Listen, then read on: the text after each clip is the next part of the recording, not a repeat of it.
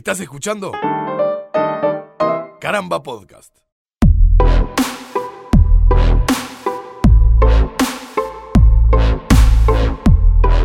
Bienvenidas y bienvenidos a un nuevo episodio de Vuelta por el Universo, el podcast de ciencia y astronomía para la comunidad hispanoparlante, producido por Caramba con apoyo del Observatorio Astronómico de Montevideo y el Consejo de Educación Secundaria del Uruguay. Mi nombre es Martín Madruga y junto a varios y varias especialistas los invitamos a conocer más acerca de nuestro universo.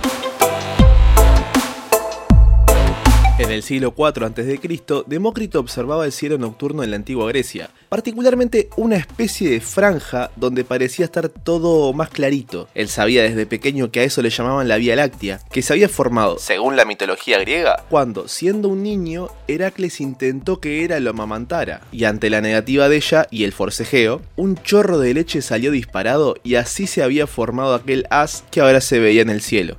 En fin, Demócrito observaba la Vía Láctea y empezó a desarrollar la teoría de que eso era en realidad una franja con muchas estrellas acumuladas. Y a poca distancia entre sí, lo que daba esa ilusión de homogeneidad. Tuvieron que pasar prácticamente 2000 años para que, con la invención de su telescopio, Galileo Galilei pudiera confirmar la idea de Demócrito, con quien también no se llevaba debido a algunas diferencias en torno a la teoría atomista, pero eso es tema para otro episodio.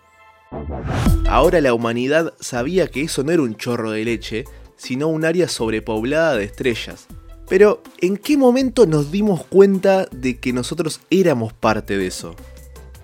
En realidad los primeros estudios científicos surgieron a eso del siglo XVIII por ahí, con un filósofo llamado Emmanuel Kant. Milagro Segovia, finalista de la Olimpiada Uruguaya de Astronomía. Él sugería que la galaxia era como una especie de burbuja que contenía todos los astros en el centro, eh, dentro de ella, y que giraban dentro de, esas limitaciones, de esa esfera. A partir de Herschel, eh, que fue el primero que hizo un estudio científico detallado con un mapeo de estrellas, se tomó la paciencia de catalogar estrellas y objetos nebulosos y de darse cuenta de la distribución de las estrellas fue que nos dimos cuenta que estábamos en una estructura mayor que componía millones, estaba compuesta por millones y millones de objetos y bueno, ahí fue cuando tuvimos como la primera prueba ciencia cierta de que estábamos en una galaxia.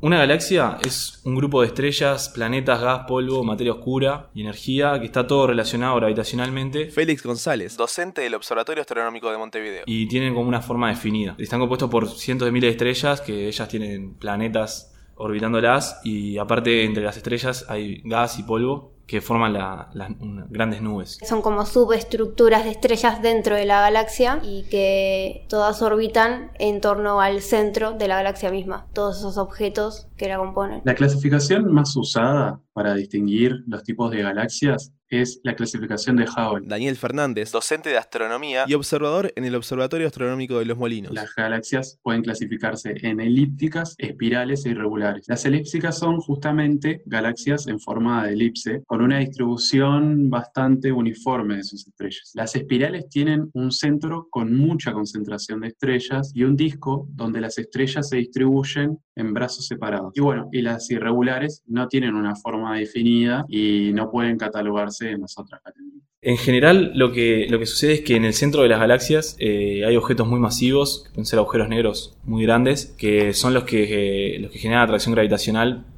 y todo, todo el resto de la materia orbita alrededor de ellos. Depende mucho también de qué tipo de galaxia sea, pero en general lo que hay en el centro es un agujero negro supermasivo. Los agujeros negros se forman desde lo que nosotros llamamos colapsos gravitacionales. En las estrellas esto ocurre cuando la presión de la radiación no es lo suficientemente fuerte para mantener su masa, o en el caso de que esa estrella estuviera recibiendo material adicional desde otro objeto.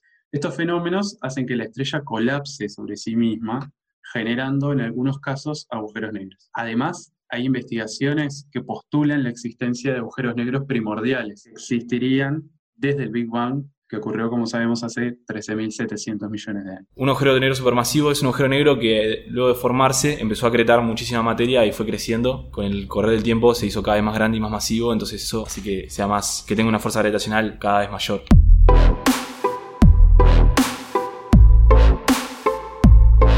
Vía Láctea pertenece al grupo local, un conjunto de galaxias donde están entre otras Andrómeda y la Gran Nube de Magallanes. Ambas apreciables a simple vista, si contamos con un cielo despejado y poca contaminación. Además de que todos los objetos se mueven dentro de la galaxia y están orbitando algo, las galaxias se están moviendo en el universo y no tienen una, una dirección definida particular. Lo que sí está sucediendo es que las galaxias en la media se están alejando todas unas de otras, o sea, como que todo se está alejando de todo. Las galaxias colisionan entre sí y de hecho lo hacen todo el tiempo. Es más, la Vía Láctea y la galaxia de Andrómeda están en camino a eso. Dentro de 5 mil millones de años aproximadamente, Andrómeda se va a acercar a la Vía Láctea y va a terminar fusionándose con ella. En realidad, antes de que eso ocurra, la Vía Láctea va a chocar con las dos eh, galaxias enanas que están orbitando a su alrededor, es decir, con las nubes de Magallanes. Galaxias que, que están muy cercas una de otra y tienen, digamos, materia que está yendo como un poco una hacia la otra, que tienen una especie de desgarramiento, si, si se quiere, por, por, las fuerzas gravitacionales que se ejercen mutuamente. Victoria Moller, docente de astronomía. Eh, galaxias que prácticamente se están atravesando una a la otra y galaxias que son tan grandes que la forma más plausible de que hayan llegado a ser de ese tamaño es básicamente eh, con una especie de canibalismo galáctico. Las estrellas que están dentro de galaxias no chocan unas con otras, o sea, es muy baja la probabilidad de que una estrella choque con otra, porque son objetos muy grandes y las estrellas son muy pequeñas al, lado de las dimensiones, al lado de la distancia que, en la que están separadas las estrellas. Entonces, en el momento que colisiona una galaxia, en realidad lo que pasa es que el gas que hay en ambas galaxias como que se mezcla las estrellas empiezan a, cambiar sus órbitas alrededor de la galaxia y se termina generando un centro de masa común y este proceso puede llevar cientos de millones de años.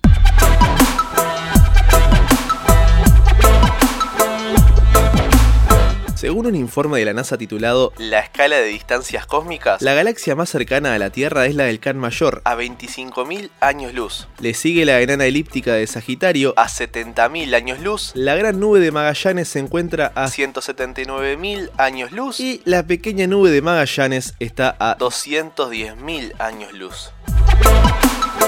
Así que sí, estamos bastante lejos de las demás galaxias, pero por lo menos aún tenemos entre 200.000 y 400.000 millones de estrellas para estudiar en la nuestra. De acá a que desarrollemos una forma de recorrer de forma práctica y rápida esas distancias, tenemos cosas para ir haciendo. Si les gustó este episodio de Vuelta por el Universo, recuerden seguirnos en Instagram y en Twitter, donde nos encuentran como arroba Vuelta Universo. Pueden suscribirse a nuestro boletín en vueltaporeluniverso.org barra comunidad de forma gratuita y 100% libre de spam. Gracias nuevamente al Observatorio Astronómico de Montevideo y particularmente en este episodio a Milagro Segovia, Félix González, Victoria Moller y Daniel Fernández por sus valiosos aportes. Mi nombre es Martín Madruga y esto fue un episodio de Vuelta por el Universo.